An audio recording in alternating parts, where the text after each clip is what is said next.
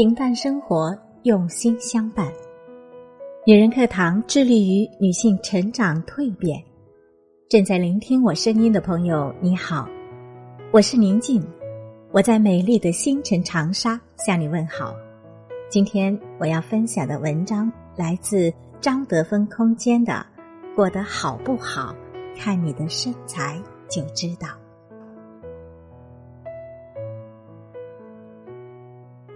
说起减肥，所有人都是一句话：管住嘴，迈开腿。在瑜伽馆工作之前，我也是这么觉得。直到我接触了很多受肥胖困扰的人之后，我才知道，有时候真的不是少吃多运动就能减肥。相信大家都见过一种人，他们吃的很少。运动量也很大，但仍然没有减肥成功。无意冒犯胖人，在不影响正常生活的情况下，胖和瘦都是一种身体状态而已。本文讨论的只是对肥胖感到困扰但常年减不下来的情况。变胖是一个非常复杂的过程。通常，它被认为是由于情感上、心理上，有时甚至是精神上的原因所造成的。比如自我保护、爱的匮乏以及过度的欲望。如果不能找出并解决肥胖背后的心理成因，光靠运动和节食，对于心理因素造成的肥胖基本上是没有什么作用的。胖最直接的原因是非饥饿进食。很多人吃东西并不是因为饿而吃的，而是为了吃而吃，因为贪恋那唇齿之间爽滑细腻的口感和绵长醇厚的味道，他们吃下超过自需的食物，变成垃圾毒素囤积体内，身材越来越臃肿。对于非饥饿进食，人们通常是缺乏自我认知的。我有个朋友是个微胖美女，我们俩出去吃饭，她会点最大号的披萨，加鸡翅，加提拉米苏，加鸡尾酒，可她从来不觉得自己吃的多。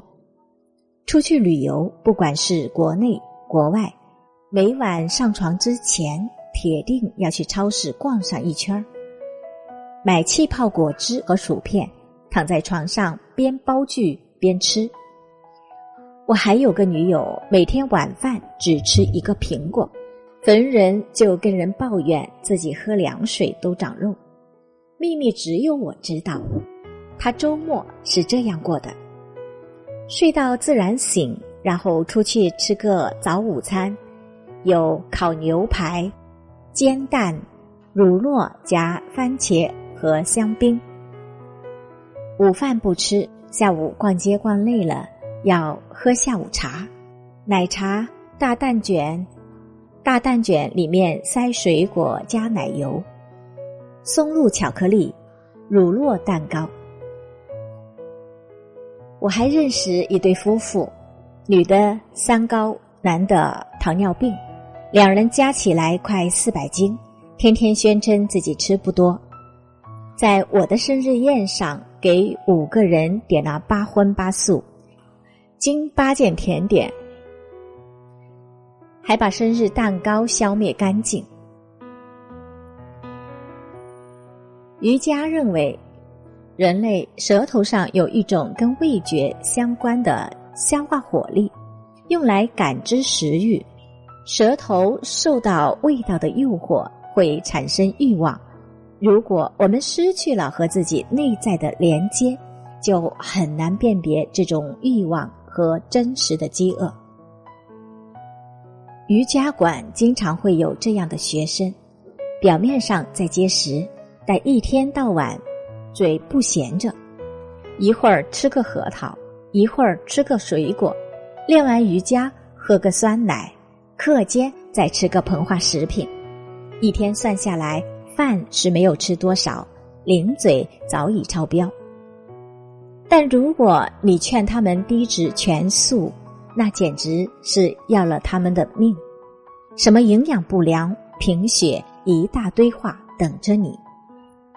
想要他们控制饮食，远比让他们做一百个平板支撑要难得多。随着瑜伽理疗的深入，会遭遇到他们最顽强的抵抗。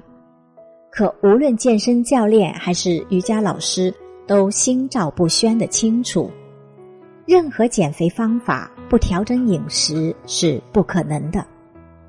我们只能眼睁睁的看着他们浪费钱。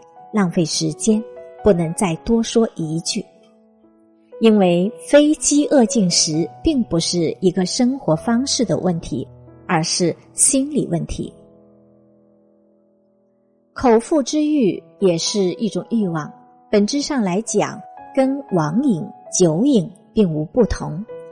那为什么有些人对吃的欲望重，有些人就轻呢？在瑜伽的脉轮理论中，认为人体有七大脉轮，位于脊柱底部的海底轮是我们的物质基础。从心理层面上，它影响着我们的生存、安全感、信任、稳定性。当海底轮能量过剩时，就会出现肥胖、贪吃、进食紊乱、懒惰、拖延、倦怠、贪婪。过度消费，对物质的欲望比较重，喜欢囤积东西，害怕改变，对安全感执着等。很多海底轮能量过剩导致肥胖的人，都伴随有不同程度的囤积癖。开篇说到的微胖美女喜欢买买买，她的卧室就像一个奢侈品店的仓库，堆满了包包。高跟鞋和衣服，对那八荤八素的老夫妇家里，则像一个古董市场，摆满了世界各地淘来的艺术品，把小两居晒得没有下脚的地方。他们常常抱怨房子太小，却从来不舍得做清理。对于一些人，仅仅断舍离就可以减肥。我的一个案主。他只要打扫房间、扔东西，他就在短短几周的时间内瘦下来。海底轮的能量为什么会失衡呢？这跟我们早年的创伤关系密切。出生的创伤、被遗弃的创伤和妈妈不好的链接，缺乏来自母亲的滋养、生存危机、肉体虐待等。尤其是没有从母亲那里得到足够的滋养，会极大伤害海底轮的能量。在前文提到的老夫妇中的丈夫就是这种典型。他的母亲小时候生活一直是很优渥，是社交场的名媛。下班回家后，习惯包一盘饺子，儿子要吃，妈妈却一拍他的小手说：“不许吃。”这是我给自己包的，想吃自己弄。后来家族没落，家里没有人管，就更是吃不上饭。凭着海外关系，他们家里经常有侨汇券，可以在友谊商店买进口食品。他就和哥哥买巧克力酱回来吃，两个人拿着筷子浇着巧克力酱，可以吃一天。从那以后。他慢慢有了嗜甜的癖好，后来生活条件好了，他做各种好吃的给自己，绝不亏着嘴，尤其喜欢吃甜食。四十几岁时，他得了糖尿病，在我认识他时，他两条腿已经肿得走不了路，但每天下午都还要喝一扎啤酒，吃一盘肉，缅怀他那爱恨交加的母亲。为什么人在失恋后会暴饮暴食？就是因为没有了爱，需要食物来填补空虚。还有些人为什么在压力面前会多吃？是因为压力引发他们的恐惧，需要通过进食来获得安全感。我以前在海外读书时，身边有同学一出国就胖，一回国就瘦。海外留学生在异国他乡独自打拼，远离亲朋好友，因为缺乏情感支撑，容易感到孤独无助、紧张焦虑。很多人就会通过食物来弥补、缓解压力。当一个人内心的爱和安全感越满，对外物的执着就会越轻，匮乏感越重，就会越贪恋外物。不仅仅是食物，还有钱财、人和关系。宫崎骏电影《千与千寻》中的汤婆婆喜欢囤积钱财，她内心是极度匮乏和不安的。从对巨婴无底线宠溺和对卧屋中员工的控制可见一斑。而钱婆婆淡泊名利，离群所居。过着顺从自己小心意的日子，他的内心是富足弹性的。他原谅白龙的过失，收留无脸男，对千寻也是给予充分自由。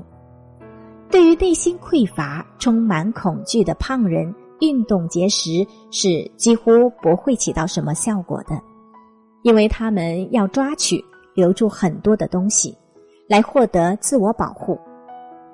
他们从心底里不愿意放手那些脂肪，脂肪毒素也就听从命令不离开它。前段时间，瑜伽馆有这样一个学生，报名了断食减肥课，七天七夜没怎么吃东西，结果一斤没瘦。除了上课的一小时外，他都躺在教室里一动不动。在瑜伽课上，稍微一拉伸，就像生孩子一样惨叫不停。我能感觉到他的沉重和对改变的抗拒。当他来咨询我时，我问他是不是家里东西很多，他点点头，承认自己囤积成瘾。有趣的是，他对自己的问题心知肚明。我问他：“你真的想要改变自己吗？”他沉默了。然后摇摇头。负面的东西是惰性的，就像堆在我们身体里的垃圾和家里的杂物一样，很黏，令我们舍不得、放不下，也离不开。要想获得轻松的人生，必须要对身心做净化，冲刷掉这些负能量，甩掉陈年的负担，要从甩掉心理垃圾开始。希望所有在健身房受罪的人们，不要再缘木求鱼。